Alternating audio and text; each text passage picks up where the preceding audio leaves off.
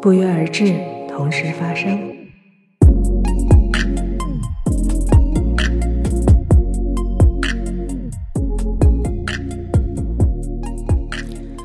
Hello，大家好，欢迎来到今天的同时发生，我是你们的佟掌柜。那喜欢我们节目的朋友们呢，记得点击右上角的订阅按钮，让佟掌柜每周都陪伴着你。啊，今天这期节目刚才就是整个的，我不知道会不会剪进去啊，这个我们商量的过程。然后不剪进，对，不剪进去，那我就不用强调了。但是今天因为我们要聊一下关于啊做播客的心得，所以请到了我的播客的制作人啊，我的两档播客的制作人樊一茹。嘿，大家好，我是樊一茹。那个，其实同时发生已经进呃，就进度就是半年了，半年半年半年以上了，快要对吧？然后然后那个小正常生活也蛮久了嘛，一年多了嘛。正常生活有一年，一年一年一年多了嘛，都快一年多了。然后就是我觉得我提出来跟我们主播啊，就是佟掌柜说，得得有个对话，对吧？我们作为。主播和制作人、主编之间还是要有一个对话，来后来复复盘嘛，对吧？能占用大家一些时间，对吧？然后同时也是看看，说这一年来，呃，等于从二一年就是年呃 Q 四差不多，我们启动那个就是对也不叫启动嘛，就我们佟掌柜第一次接触到播客这个东西之后，也一年多了，它的一个变化啊，然后它的一个成长，我觉得不容易，我觉得不容易到。就是这个年龄还 还在还在成长，然后这我真的是，待会儿我们可以说到看到很多我们佟掌柜的一个变化和成长啊，然后说其实也是一种萝卜加大棒嘛，就继续干活。不是因为那个佟掌柜经常说自己是劳碌命，对吧？其实也也可以跟大家聊聊，对吧？就是我觉得，因为其实之前我们有一次对话是聊的是身体嘛，就是说怎么减重啊，怎么保持自己的体态啊。但我觉得，其实你除了就是说，身为演员和模特给很多女女生一些榜样的力量之外啊，其实你身为职业女性，其实自那个自律，我觉得非常值得跟大家聊一聊。其实你现现在每天那种工作的那种强度和压力，其实。很多一些可能，呃，年轻女女生可能都及不上。对吧？是吗？肯肯定是啊，就是我一直觉得自己是个挺懒的人。首先拍片这个东西，就是首先你参加很多活动，你参加活动跟别人参加活动不是一个概念。嗯。很多一些，比如说主办方请你去参加活动是要拍大片的嘛，对吧？还会用来发那个社交网络，然后用来做宣传的嘛。所以说你的那个状态跟我们这种去看展啊、看个剧啊肯定不一样嘛，还搞得美美的那种感觉，对吧？然后你平时还拍电影、拍电视，对吧？拍拍剧嘛，对吧？这种一旦在片场里边 stand by 起来，就是哦，这个熬人啊，这种感觉，这个我觉得你可以。但然后同时呢，又现在又多了一档播客这个事儿，对吧？播客做播客的这种难度和它的一个挑战，跟你别的一些工作就完全又不一样了。对吧？做播客的难度嘛，应该你最了解了呀。但是，但是我现在因为我是皮厚嘛，老鸟嘛，无所谓嘛，对吧？嗯。但你是因为比如说平台啊，你的观众啊，或者说大家就是你的喜欢你的人吧，或者你的一些朋友啊，大家对你的期待都是说你要要做成怎么样的感觉的节目啊，对吧？然后我是很多很多你的朋友应该会听你的那个节目吧？会吧。然后前两天黄龄的经纪人也跟我说，哎，我在听你前面的节目呀，老扎精啊，蛮开心的啊，蛮开心的。呃，我觉得就是，嗯，有人听，其实我就挺开心，因为其实这种感觉就像有人听你讲话一样。对，因为我的播客，我一直觉得也不是那种什么干货满满的啊，就是都是。嗯，阶段性的，就比如说跟我最近的生活和工作的状态会比较密切的有一些联系。嗯，你比如说我在北京的时候，我就会找北京的嘉宾朋友来录会比较多。然后在上海的话，那就是找上海的朋友。嗯，然后跟他们聊的呢，都是一些呃，我觉得有嘉宾的好处，就是在于说可以根据嘉宾的一些。呃，最近的状态和他们比较擅长的话题来聊天。那如果只是我一个人的话，像之前就是做 solo 的时候，我就觉得，嗯，就我必须得有一个我最近，嗯，让我比较感感觉就比较强烈的东西，比如书也好啊，电影也好啊，或者发生的某一些事件也好。但是有些事件呢，确实我们现在也不方便聊，特别是我的这个艺人身份啊，也不方便去聊太过于深刻的。话题，我们就聊一些在艺术作品的基础上的一些感悟，我觉得就跟大家分享一下。但我说老实话，我觉得你还是对谈好玩，当然对谈的对谈的童晨杰比较比较有感觉。solo 跟你说 solo，我觉得可能在整个播客圈层、中文播客圈层，能把 solo 玩好的人，真的屈指可数的。只有梁文道了吧？梁文道。因为我这个，我觉得 solo 这个东西啊，不是说你，呃，哪怕你有逐字稿、文案什么的，但是你想听的时候啊，一个人念稿子其实是听得出来的。当然，当然，对吧？嗯，你再怎么声情并茂都不行。我觉得一定是，就是说，呃，临场发挥的，或者现现场根据那个，甚至你那口呼吸不对，你的节奏都是不一样的那种感觉。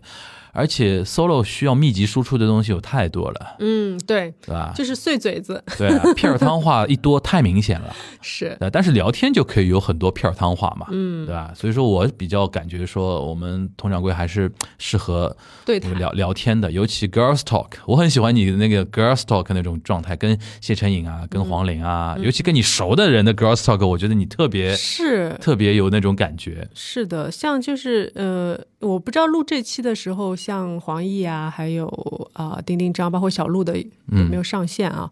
就是其实像小鹿，我是跟他第一次见，对，第一次呃，其实算第二次见。你说说跟他聊的那个感受吧，就是我们是可以就可以，大家可以理解为这一段是个花絮啊。嗯嗯嗯，因为其实我作为制作人来说。我当我当我知道那个掌柜要跟小鹿聊天的时候，我很兴奋嘛，因为小鹿身上有太多点。你好像特别兴奋。对对对对，因为我看过他的 那个，我我看我看过《奇葩说》的他的表现，然后看过他的专场，他的专场给我的震撼非常大。嗯嗯嗯，就是你也看了嘛？对，你也看了嘛？就是你你看了他的专场，会对这个人特别有兴趣，知道他哪些点啊什么的。所以说我们做了做了，其实做了很多准备。但是因为你在北京录的嘛，我毕竟没有在现场。其实我很好奇啊，就是当然录的内容都是我们是提前准备好的一些内容、一些问题，相信肯定他回答的也很肯定很好的。嗯。但是我很想知道，就是这种对于对你来说可能第一次、第二次见嗯的人，你在录的时候会有一种不一样的感觉吗？就是我相信你面对谢承颖、面对黄龄跟面对小鹿肯定不一样的。呃，我觉得。呃，我个人的感觉肯定是不一样。嗯，但是小鹿他是一个，他也是一个语言工作者嘛。对他每天面对那么多人嘛，所以他很他其实很擅长说播客也好啊，采访也好啊。然后包括他那天呃。哎，这个真的是花絮了。然后在录之前，他是早到了一点，然后他是刚去打完球运动完，然后穿着健身的。怪不得我说怎么那么 casual 的那种感觉，身材很辣是吧？我说哇，小鹿你身材那么辣的，对。然后就是会可以有这种女生之间的一些寒暄，嗯。然后呢，他也是一个比较开放的人，你会觉得他这个人就是很开的人，嗯。所以呃，你可以跟他讲，哎呦。他说：“哎，我先在这儿吃吃点东西吧。我刚健完身，我怕我待会儿低血糖。嗯，然后因为说话也需要用到碳水，对对对，所以呃，就开始他就边吃东西边喝咖啡，然后我们就边聊了几分，OK，聊了几分钟，这会比较好哎，对，开启那个录制会比较好。是的，然后呢，我们也聊了一些禁忌，因为我说啊，有什么能说不能说的？因为这个我基本上跟所有嘉宾都会提前打招呼，我说有说能说不能说的，你先告诉我。然后如果万一不小心说了呢，我们后期再做一些处理，反正要给你们再去。去 check 的，嗯，然后他就告诉我近期脱口秀演员所遭受的一些呃比较多的攻击啊，所以就说对他来说他也比较谨慎，嗯嗯，所以聊的时候就聊了很多就不能说的，就是但是对于打开你们那个时候正式录制的那种氛围会比较好。是，我觉得这个包括我在录黄奕的时候也是这样，嗯，我是嗯，因为我跟黄奕是认识很久的朋友，但是我们又不是那种。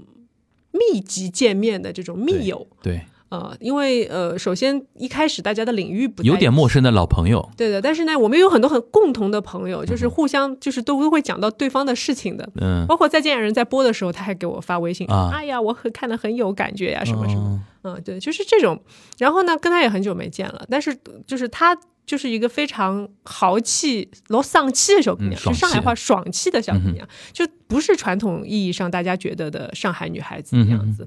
嗯，然后她就，而且是我我我我之前问了他几次嘛，我说时间啊什么的，因为之前本来想在杭州录，嗯嗯，然后后来呃又对不上时间，所以整个就是约他的时间可能要花了两三个月。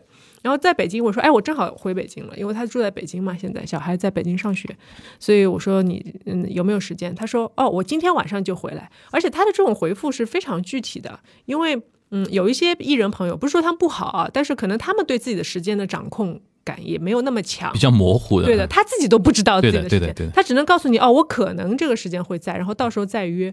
我说那也没问题，因为互相都非常理解，因为我的时间也很模糊。对，所以就是，但是黄奕是那种，就是他会很很具体的告诉你哦，我明天回来，我回来了跟你约时间。然后我本来想说哦，可能他回来还要管一下小孩的事情啊，工作的事情啊，就不一定会有时间。但是他就隔了一天就给我发。发私信说你的那个播客怎么录呀什么呀？然后他可能他都完全不知道这是什么东西啊，你知道吗？他以为是一个，因为我跟他发微信，我说那我们有空吃个饭录个播客吧。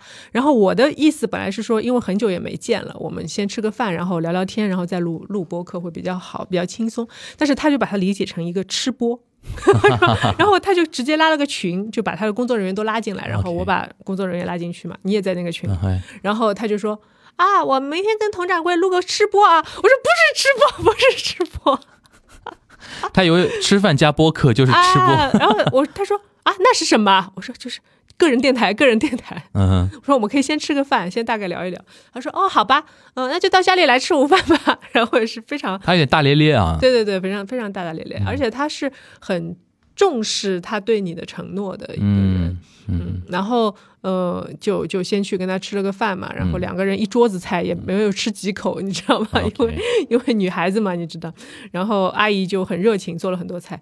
然后吃完之后，就就直接去他们家呃健身房去聊了，因为他住住别墅嘛，就去健身房里聊了。然后也是呃，就是很很好玩的是，他的经纪人团队还搭了一个 场景。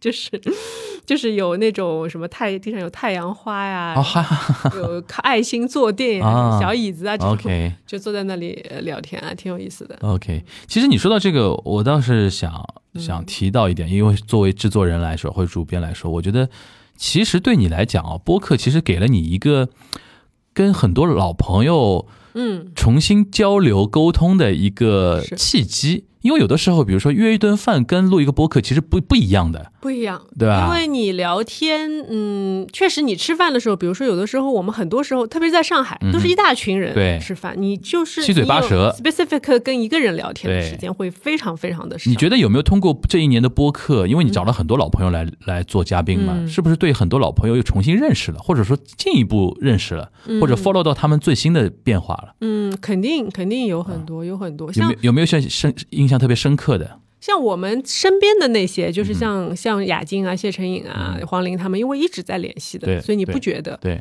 嗯，然后你跟他们随便聊什么都可以。但是比如说像丁丁张这种，嗯哼，因为丁丁张是我，我在节目中也说到了，就是他是我的老领导，其实，嗯，是我第一份主持人工作的制片人，就是你的你的工作，对对，知道吗？就我们大概有整整一年还是一年半的时间是几乎。天天在一个，一个礼拜要见个两三次，两三次，OK，一直要一起工作的。呃，因为那时候《时尚风云榜》是日更的节目，哦，嗯，所以我是经常需要去录岛屿的。然后还有一些呃外景的拍摄，呃，像在上海的他不一定去，编辑去就可以了。但是比如说我们有一次去伦敦。就整整在一起待了一个礼拜，你知道吗？嗯，然后呃，因为他那时候也是刚刚刚踏出国门的这种状态，他那时候非常年轻嘛，所以就是反正产生了各种各样火花什么的，嗯，然后呃那个时候就觉得这个人是跟你很近很近的，因为我我以前的比如说工作，呃，像模特工作什么，我不可能长期的见到同一个人的，每个工作几乎都是不一样的工作人员，所以那个时候就觉得哦，就是。觉得他是个挺挺有威严的人啊，就是好人生第一次拥有了一个领导，那真的是领导呢。对，然后后来就是呃，各自都有各自的发展嘛，职业规划不一样，对，完全不一样。然后后他后来在光线也是做了电影方面的工作，做了很久，然后也已经升到副总级别了吧？我记得。嗯，在那那天我们录播课，你们录播课之前，你有多久没跟他就是面对面的交流了？哦，很久，我们甚至都没有微信。哦，我们是通过甘鹏把微信加上的。哦，虽然就是去年他的那个节目就是陪一百个女生回家，还是五十个女生回家？那个节目叫陪一百个，好像一百个女生回家，就是他自己做的一个自媒体的一个视频视频视频的节目嘛，对啊。他本来有想请过我去的，嗯哼哼，然后都聊的差不多了，后来可能因为各种各样疫情吧，大概原因也不是，就是可能赞助商的问题，OK，嗯，就没有没有录成。嗯，但是那段那个就是我，我觉得我们俩也很奇怪，就比如说已经到了这个份儿上了，然后其实我们都有很有很多共同的朋友，还没都没有说主动的说我去要一个他的微信，包括就是前两年还有一次，因为他不是做了电影嘛，就是呃白百合的演的那个电影叫《亲爱的过年好》嘛，也是他的一本书改的。然后等于说他他是这个电影的主控嘛，然后当时还是我们共同的一个主持人朋友方玲说你来看电影吧，丁丁张做了个电影，我说哦那我去看吧。然后他在台台上，我在台下，我们还对话了两句，都没有加微信，你知道吗？就很奇怪，我们俩的气场就是很怪。然后这次是甘鹏。可能跟他见面了，甘鹏去北京跟他见面，见面之后他们就聊了一些事情，就聊到我了。OK，因为甘鹏和他都是再见爱人的粉丝，从头到尾看节目。OK，然后丁丁章就说啊，那我应该加加一下童承杰的微信啊。然后甘鹏再把我的微信推给他。哦，所以我就突然想说，哎，我们要来聊一期博客，来聊一聊。所以那天聊的特别时间特别久，嗯，聊了很多很多话题，都觉得聊不完。就那么多年没见，对吧？对，其实互相之间有很多想问对方的话，或者想聊的事情。但我聊下来，我发现我们俩很像，是啊，嗯，我们俩都是都是我们俩都是那种规划性选手，你知道吗？啊，不管是对就是理论都非常强的那种，对，哪怕是对关系也是这样，对亲密关系都是这样那种。那挺好呀，我觉得真的。播客让你这一年时间，等于是重新建立了很多，嗯，很多那个联系，嗯，很多联系，对吧？还有吗？你觉得说那个呃，聊聊了之后，反而对他的一个认知有有新的认识，有没有这种？嗯，哦，其实其实那个王汉涛也给我比较特别的感觉，因为其实我也是跟他不熟的啊，嗯，他是他是我经纪人的朋友，但是我们之前肯定在活动上各种都见过嘛。嗯，但是后来因为他归隐山林了，所以所以就不再不再就是场面上会碰到了。然后我没想到他是一个，因为我以前觉得他的风格还蛮浮夸的，因为综艺主持人可能都会有一种就是那种外向的这种人格的散发的感觉。然后我跟他聊天，我就觉得啊，他原来是个，呃，我们以前都会喜欢形容一个人叫愤青。嗯。他就是嗯，对现实的生活和这个世界的发展都会有他个自己的想非常个人的想法，而且会带着批判的角角角度去，对，会会很多的批判。然后其实我我在他的有一些点上是跟他有共鸣的，但是我们可能在节目上没有那么犀利的去对对对。表达出来。对，然后我跟王汉涛呢也是特，就是那天录的时候特别好笑，因为。我先录的方嘉译嘛，嗯，我去杭州打算录他们两个，然后先在酒店录了方嘉译。哇，这两个人状态完全不一样的。对，方嘉译就是自自来嗨，嗯，然后方嘉译录完之后呢，我们就去吃饭了。然后呢，正好因为我跟王汉涛不熟嘛，我就说那汉涛哥你就过来，我们一起吃个饭。OK。然后吃饭的时候就开始聊起来了，你知道吗？然后那顿饭又很好吃。然后我还有另外一个女朋友，然后她搭话接话也是特别厉害的那种，很有自己看法。然后聊完之后，就大家感觉聊开了，就说。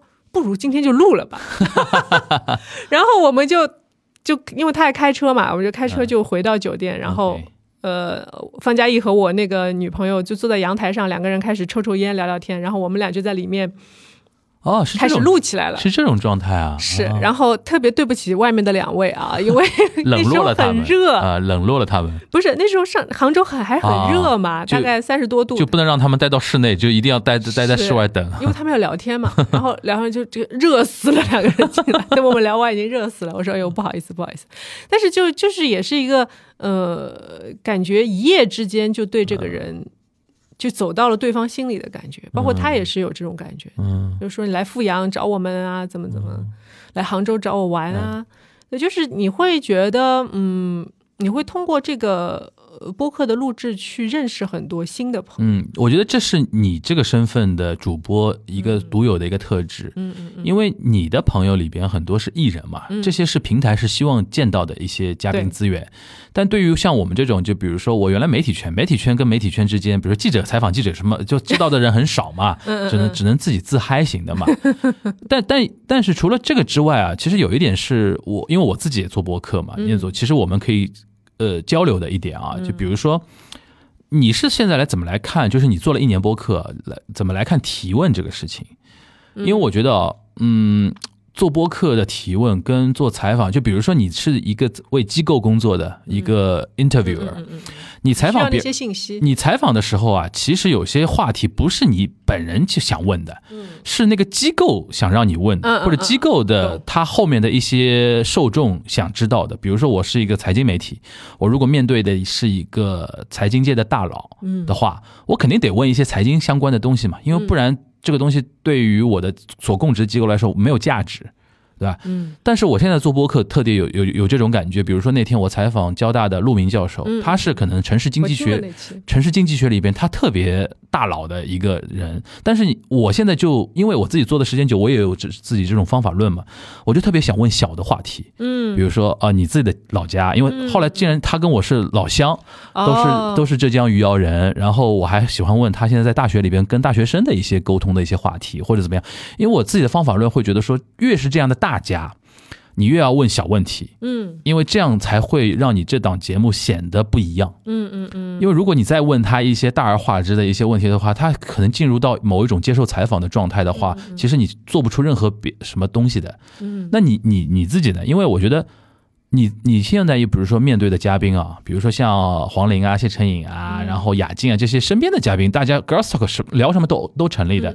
但是像一年多以来，你也面对过一些，比如说呃像 Steve 啊，像一些播客圈层的一些你们没那么熟的，或者说其他圈层你们并没有一看，比如说还你还采访过那个 idol 嘛，采访过 idol 嘛，这种时候你是怎么来看提问这个事情？就是你你会不会想试着 challenge 一下？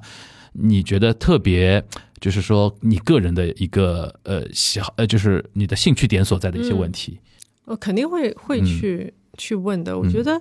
你刚刚说的就是那点，我也蛮同意的。就是越是大的人物，你要去问他小的事情。对，就是其实这个跟演戏，我们演戏的那个创作规律是一样的。就是你先得塑造这个人，你才能把他更好的在这个戏剧中去发挥他的作用。所以，呃，就是说，OK，呃，比如说有些比较专业的，像 Steve 这种，他有他自己的非常李宗伟老师，对李宗伟老师，他有自己非常强的。呃，理论的基础，但是你就会想去问，哎，那你跟你老婆是怎么样，对吧？就是会有一个这样的交流。但是我的提问的方法，我觉得是比较偏向于就是大家互相交流。就比如说我如我如果想问你这个问题的话，我可能会跟你分享我是怎么先打开自己。对的，这个其实跟我平常跟人聊天也是这样的。然后呢，就是比如说我的那些嗯。艺人朋友或者比较熟的朋友，我就会问一些更深入的问题，比如说，呃，你真正在这个这个行业当中想得到的是什么？嗯，比如说你你有没有在行业中受到过一些歧视？或者说被不不认可，类似这样的问题，就嗯比较深挖他们内心的东西。但是这个东西呢，就是就必须比较熟的情况下，不然很容易把天聊死。对对对对，是就把整个整个状态都聊下。就是当然这个是基于因为熟熟就熟在，其实我们平常也会聊这些事情。嗯嗯，只是说聊的方法可能不一样，可能有些骂骂咧咧，甚至对吧？有些对就是不太适合在公共平台上出现的。他们在节目里边可以就播客里边。他能说一段更像话的一个完整的一个表达，但是我就觉得，因为可能你已经非常知道他可能会说什么，包括他现在的状态是什么样的，所以你可以问这些话题。同时，他也不会说太过于的呃去生气啊，或者呃就对你这个人有什么看法是不会，就是因为我们有一个基础的信任在那。对，嗯，像就是我记得你说我采访周伟彤的时候非常小心嘛，嗯，因为我是觉得说，嗯。因为对于一个女生来说，呃，她这个样子，嗯，这个身材，确实因为很多的所谓的男性凝视吧，对的，然后受到一些不非不公正的待遇，甚至于网络暴力，所以我对于这方面我是非常小心的。因为虽然我们很熟，但是我平常都不会跟他聊这些事儿的。对的。但是其实聊，但是聊这个是他自己提出来的啊。嗯，他说我们，我觉得我可以聊这个。我说那那时候就是聊到。以前拍写真集啊，然后后来怎么变成这样子？你觉得能聊吗？他说：“我觉得可以聊。”嗯，因为其实，嗯，像这样的女性，我首先我是非常的就是欣赏她们的。嗯，因为就是你知道，女性特征过于明显的女生，嗯哼，就是很容易受到一些异性的攻击。对，我觉得特别有感受一点，就是在做周伟彤这一期的提纲的时候，我大概也会搜一下，因为我对他的印象也是什么，比如说女神啊，什么宅男女神，有这种说法嘛，对吧？然后你去搜他的所有的一些网络热搜啊什么的，几乎都是男性凝视下的一些内容。是的，就我的就就以我的角度来讲的话，我觉得哇，我觉得他们是不是有一种会有一种失落感，就是自己在娱乐圈摸爬滚打那么多年。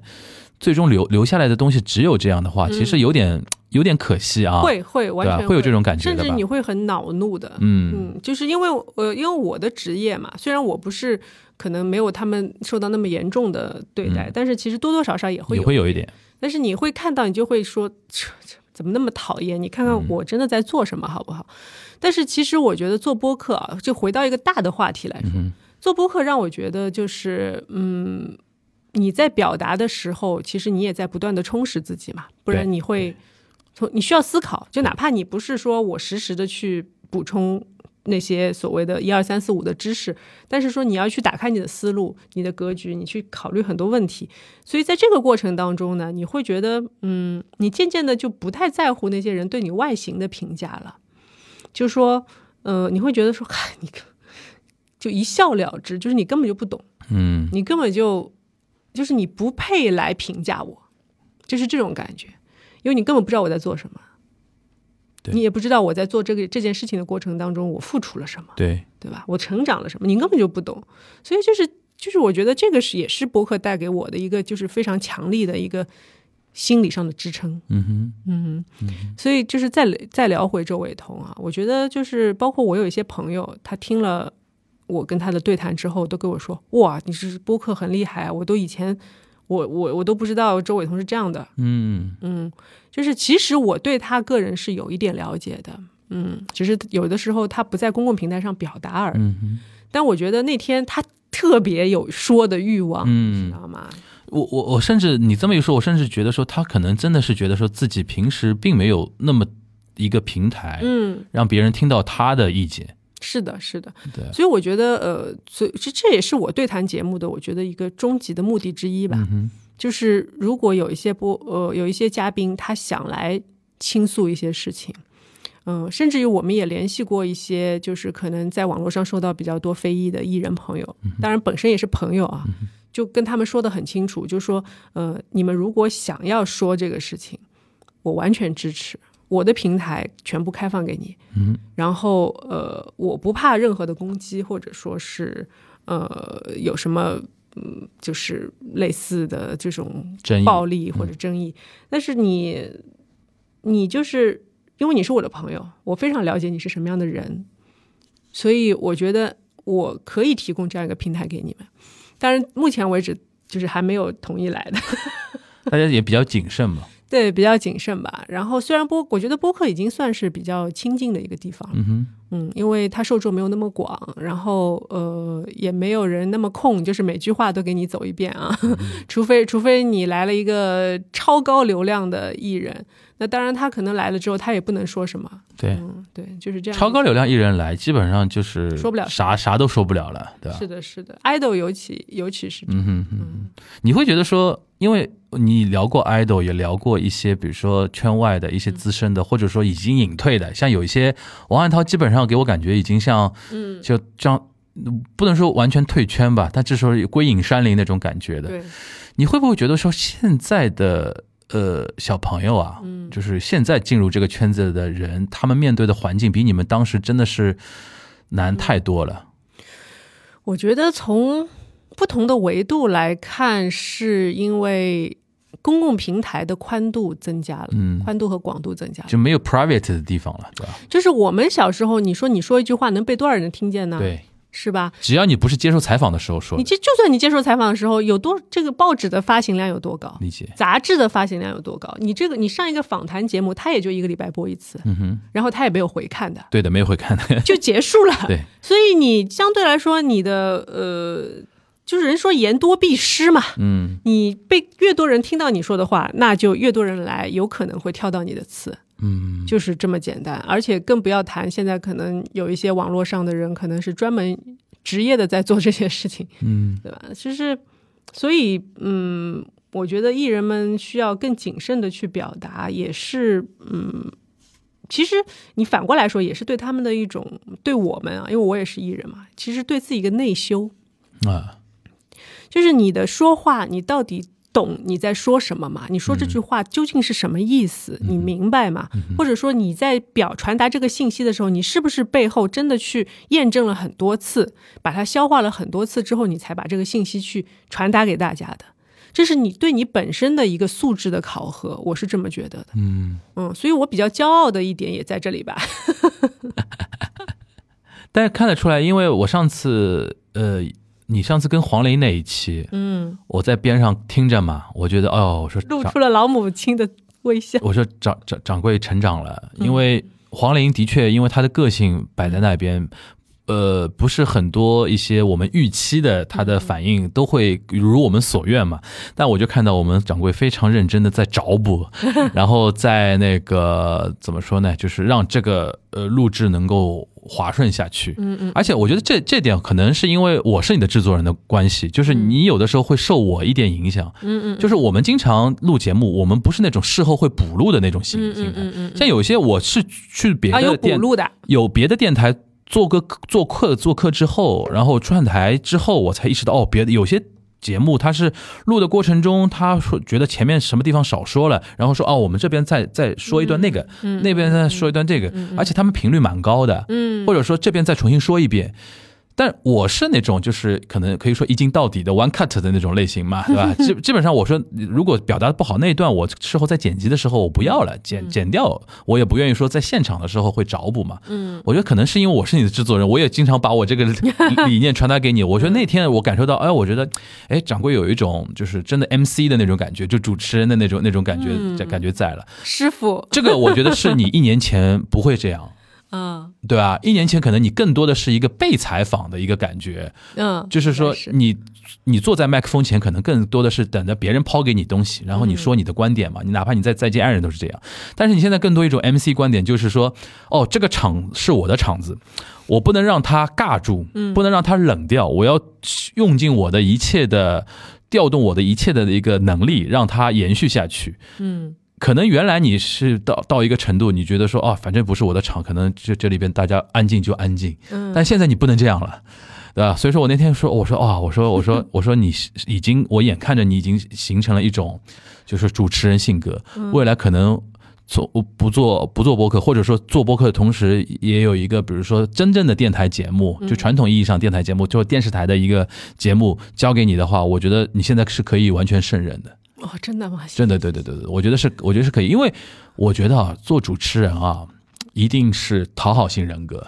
嗯，你现在讨好型人格已经也有点出来了。嗯嗯，就是不是说你本人是一个讨好型人格的人，而是在那一刻，你身为一个主持人，你知道主持人要干嘛。嗯，对吧？是，因为你原来也做过主持嘛。对我原来的主持人，就是我那天还在跟丁丁章聊，我说我以前的主持人做的非常的失败。嗯哼，因为他就是我，就是因为它是个播报类的节目。对。所以你就是像播新闻一样，然后其实没有什么机会跟嘉宾直接的去聊天。而且你知道，时尚类的节目跟嘉宾聊天其实是非常无聊的一件事情，非常浅层的，非常无聊。就是你问的也都是信息，但是你你说谁能够把时尚用语言说的很清楚呢？对，其实是没有的，对对吧？你只能说一些非常笼统的，哎呀，这个颜色怎么怎么样呀？那个什么，就是你看我跟陆坤聊，他已经算是会聊时尚的人了，但是你可能还是一个得到的一个非常抽象的感觉，因为他就是一个感觉。对，就是你每个人就是他的他的就是。时尚，我觉得它的多样性就是在于非常个人化，嗯，非常个人化。然后你喜欢就喜欢，不喜欢就不喜欢。嗯所以我觉得时尚什么说普适性，说我这个销量要多少多少，我要全球第一，我要覆盖多少多少，这本来就是一个悖论。嗯，所以啊，这个岔出去了。所以就说说回来，就是你当年做播报啊，对，当然就是做播报。然后就是后来就是我也跟他聊到，当时有一场活动需要跟嘉宾在台上沟通啊什么的。你会发现你完全不会，那但是别人又觉得你是个主持人，嗯哼，所以你当时是整个就是我觉得是我在职业生涯当中一次巨大的滑铁卢。这是大概几几年前的事情？就十几年前，十几年前，OK。所以说那个时候是不是造成你的一个 PTSD？对于主持这个事情是有点有点怕，非常不喜欢这个工作。我觉得我就是不适合这个工作。我觉得现在你可以再有机会再 challenge 一下，看看自己是成长了到到了怎么样的阶段。不要，我觉得现在你让我上大型的晚会什么，我还是会非常紧张。晚会，我觉得播客不是晚会，对，就不是一个事儿。对，就你可能跟访谈节目会比较接近。对对对对对，但是你也是更接近于。更接近于鲁豫鲁豫那个范儿的访谈，而不是易立竞老师那种访谈。哦，易立竞老师确实，因为他易立竞老师是记者出身，对的，所以我觉得你更像一个就是就是。那个鲁豫那个范儿的，嗯，或者说更像那种，比如说美式的那种 talk show 里边那种主主持人，嗯，但是是走心的那种，嗯嗯嗯，就就就是 opera 那种那那种那种范儿的，应该应该我觉得走那种范儿的会比较好一点。对，我觉得主持人就是，特别是像要你要跟很多人聊天的话，你必须自己的经历要有一个累积，要够，对吧？你说我二十几岁的时候，我能跟人聊什么？对，你自己都搞不清楚，你自己都想不明白，对的，你都想不到那个点，对的，你跟人聊什么？是吧？就是我觉得嘉宾有的时候也是，就是他们也有非常丰富的经历，包括一些工作上面的一些遇到的各种各样的事情。你再去跟他们聊的时候呢，嗯，可能有些事情是他并没有从你这个角度去想到过的。对的，所以我们就要尽量的去找这些角度。嗯，如果就是他，但凡他想到过，其实可能在今天他的感受也会不一样。嗯，所以嗯，我觉得呃，至少在我的播客吧，我觉得来的嘉宾的话，我会更加深挖他们个人化的东西，会会多一点。嗯，这个可能也是呃，像你这个身份做主播播客主播的一个特点。嗯，因为同样深挖啊。我就还是那句话，就是大家对于明星的被深挖的内容，或者说呃演艺人员对于一些问题的一些个人的一些看法，大家还是有兴趣听的。嗯嗯嗯。但是路人大家就还好嘛，对吧？其实可能我们现在所谓的有播客圈层的话，大家可能对于一些头部主播有点这种想法，或者有有一点差不多的一些观念。其他的人，如果你真的要做的话，就真的太太 private 了一个 talk。嗯嗯是。对啊，但是你的那个就是说，呃，嘉宾圈、朋友圈也好，大家还是有有这个需求想听一听。而且我不知道你有没有感受到，就是我特别想。就是每次看到，比如说，呃，因为我跟大家介绍一下我们那个工作流程，尤其同时发生，基本上就是我们佟掌柜自己的朋友圈子，或者说，呃，你的朋友的朋友，因为不是你经纪人嘛，经纪人的朋友啊，或者谁的朋友啊，然后约一约大家来聊。每次我看到新的嘉宾的名单的时候，我都会试图让我们佟掌柜聊一些什么话，什么样的话题。比如说那天陆坤老师来的时候，我就想说，哎，我说其实我倒对于某一种话题很有兴趣，就是。你们算可能千禧年，嗯，那个那个那一个阶年代的时候，是是你们其实最在台前的那个那个时候，嗯，那个时候的时尚产业跟现在的时尚产业根本不是一个概念了，嗯，就根根本的底层逻辑和规则都完全不一样了。我就说，哎，这样的像陆坤老师这样的，当年比如说做高定啊什么的，就是风生水起。但现在，比如说他可能会看不懂现在，就是说市场，呃，或者说大家怎么怎么开始玩这个东西。哎，我说这样的从业人员其实也很资深，也是老师哦。他们怎么来看这些新时代的一些挑战的一些东西？嗯嗯嗯。我今天遇遇到这样的嘉宾，我会试图让那个佟掌柜问这样的话题，因为我觉得这个东西虽然你们是从事时尚行业或者娱乐行业。可能会跟跟所谓的一般的呃听众的距离有点远，但是有些有些东西是共通的，就是所谓的 challenge。嗯，就我们经常会，我经常会在那个我们提纲里边提出，你怎么看挑战这个事情？你怎么看转型这个事情？你怎么看变化这个事情？因为我觉得你们所面对的变化，其实比一般人人的面对变化要更极致。对，就是我们的职业都是。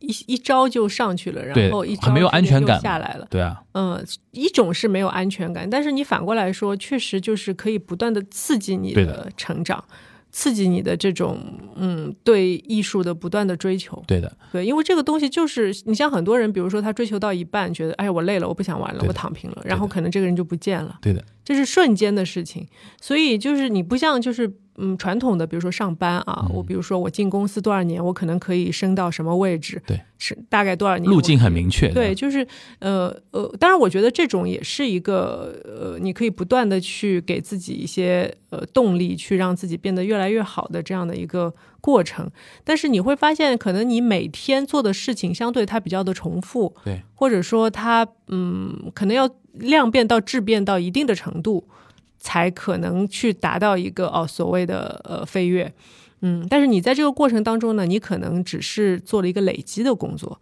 嗯，然后呃，对于我们这种行业来说，嗯，像陆坤这种，尤其挑战是非常大的，嗯，因为呃所谓的设计风格，它其实就是创造者嘛，嗯，创造东西的时候，可能这段时间哦正好。我们都喜欢这种风格，然后他就是超级的受追捧，嗯，然后到了又一段时间，可能他这个风格不受追捧了，嗯，就是瞬息万，就是非常快，可能半年一个季度就就发生的事情就不红了，所以然后你要再重新再去找定位，再去推翻自己的风格。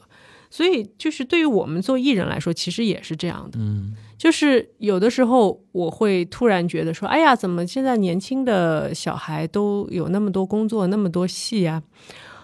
后来呢，你反过来一想，说其实你年轻的时候，一是你也没闲着，第二就是说，呃，确实他们现在年龄是适合他们现在所给他们的这种工作的，你不可能去。替代他们去做这些工作，对。而你在成长到这个年纪的时候，呃，不是说你的年龄的数字仅仅是数字在增加，对，而是说你对整个的世界的看法，包括由此而迸发出来的属于你的一些灵感和体会，你要把它利用起来。OK，你怎么样去把它运用到你的工作当中去？这是你。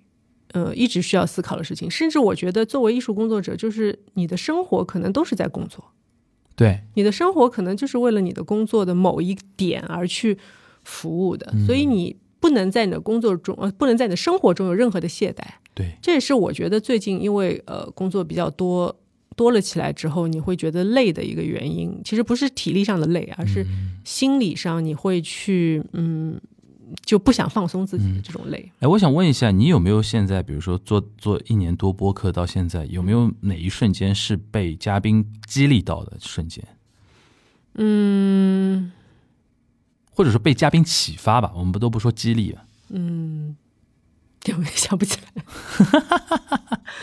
我我真的是一个，就是嗯，这是为什么？嗯，你说我的呃，比如说呃，有有自驱力也好，或者自律也好啊，就是因为我这个人忘记心很快，你知道吗？就是片叶沾不沾身的那种感觉，就是你人间清醒嘛，潇洒嘛，也不是，就是我觉得这是一种 gift 吧。啊，就是你，你比如说在上一个戏里，你需要是在这个状态，然后现在我接下来要去的一个戏，可能又会动用到我很多的情绪啊什么的。但是我觉得说我可以去很很快的去放下一些东西，嗯。然后你做播客的时候也是这样，有一些呃，我我我喜欢把它。称为智性交流，嗯，在这种交流的过程中，它是一个嗯流转的过程。其实没有说谁给谁特别大的启发或者信息，而是说我们现在是在一个平等的位置上，所有的呃，就是这些交流基于我们的认识，嗯，我们那么多年的成长和经历，它在流动当中的就是。比较流畅的去完成了整个过程，就像你刚才说的，你不需要去回去再去录什么东西，对，因为你当时我一直觉得你当时所想讲的东西，我就认为是你当时所留下来的东西。哎，对，如果呃补录这种就对补录，它其实是比较机械性的东西啊。但是呃，那如果你觉得这个东西对你很重要，那我们可以再找时间，我再去把它。去把它聊出来，对，甚至如果很重要的话，嘉宾聊到后面他会说：“哎，关于刚才那个，我想再补一下。”是的，是的那个时候的情绪又不一样，不一样，不一样，因为这个是你自己非常主动的，我想要去表达的一个东西。嗯嗯，但是我觉得，嗯，我这个人还是比较比较去感受整体感觉的一个人。对对对，所以我们现在聊的都是一个比较整体的感觉。嗯嗯，每一个嘉宾他都有他自己的一些。他自己为人处事的一些规律吧。嗯，但是呢，确实就是受限于说我们现在可能大家说话都比较谨慎这样的一个整体的状态，所以你会发现，可能他们一旦进入这个录音棚之后，他们也会有属于自己的一些规则去给他自然的就在那里确立了。OK，所以你也很难说有一些嗯，就我们私下讲话的时候。有一些我觉得哇哦，原来你是这样的，这种东西就不太可能出现在播客的这个。哎，最后我想问一下，你比如说做了一年多嘛，后面你有没有就想过想做怎样的怎样的话题，邀请怎样的嘉宾？有没有想过这种话这这种事情？其实我最近很想做环保的话题。环保的，什么事什么事情触动你了呢？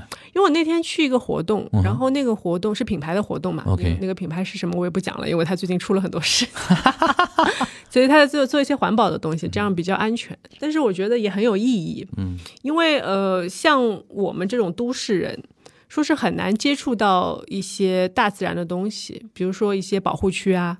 比如说一些现在的整个的环保科技，它进行到哪一步了？我们身边有哪些东西其实是为了碳中和而存在的？然后我们国家花了多少时间去做这些事情？因为关于改革开放的前期，它肯定会产生一些污染啊什么，但是后期我们现现在，因为我们是一个倡导碳中和的国家嘛，所以现在我们在做。做哪些事情去把这个这个东西去融入我们的生活？嗯，你想你想了解一下真实情况？对，我想了解一下现在这个发展的情况，包括动物其实也很有意思。一些保护区的动物，它们的习性是什么样啊？比如说老虎，它可能也是一个月才吃得上一顿饭的这种啊断食主义者，对吧？它也不是为了。也就是说，你现在会对。自己圈层以外的东西更抱有很多的好奇了。是的，是的，因为圈层内你知道规则在哪里。嗯，那我们有时候呈现给听众朋友的，只是说可能听众不知道。嗯，但是我可能是知道的。哎，我觉得挺好。你你有这种想法，我们以后就多接触一些，比如说环保组织，嗯嗯，或者说科学家。我那天已经留了好几位科学家的 啊，是吧？下下次可以那个约过来聊一聊嘛。是的，是的，可以可以约他们聊一下。就是对于我不是那么呃在行的。呃，领域我觉得可以用我们一些小白的眼光，对，带领你的小白听众，大家一起来了解嘛。我相信很多听节目的人，其实我们都不知道的，嗯嗯，对吧？很多很多一些事情的话，是。然后，而且这个事情很有意义。对，我们接下来可能未来的发展，就是这个东西会成为你生活中的一个重点。对，我们会深深受它影响，就是对，是，嗯。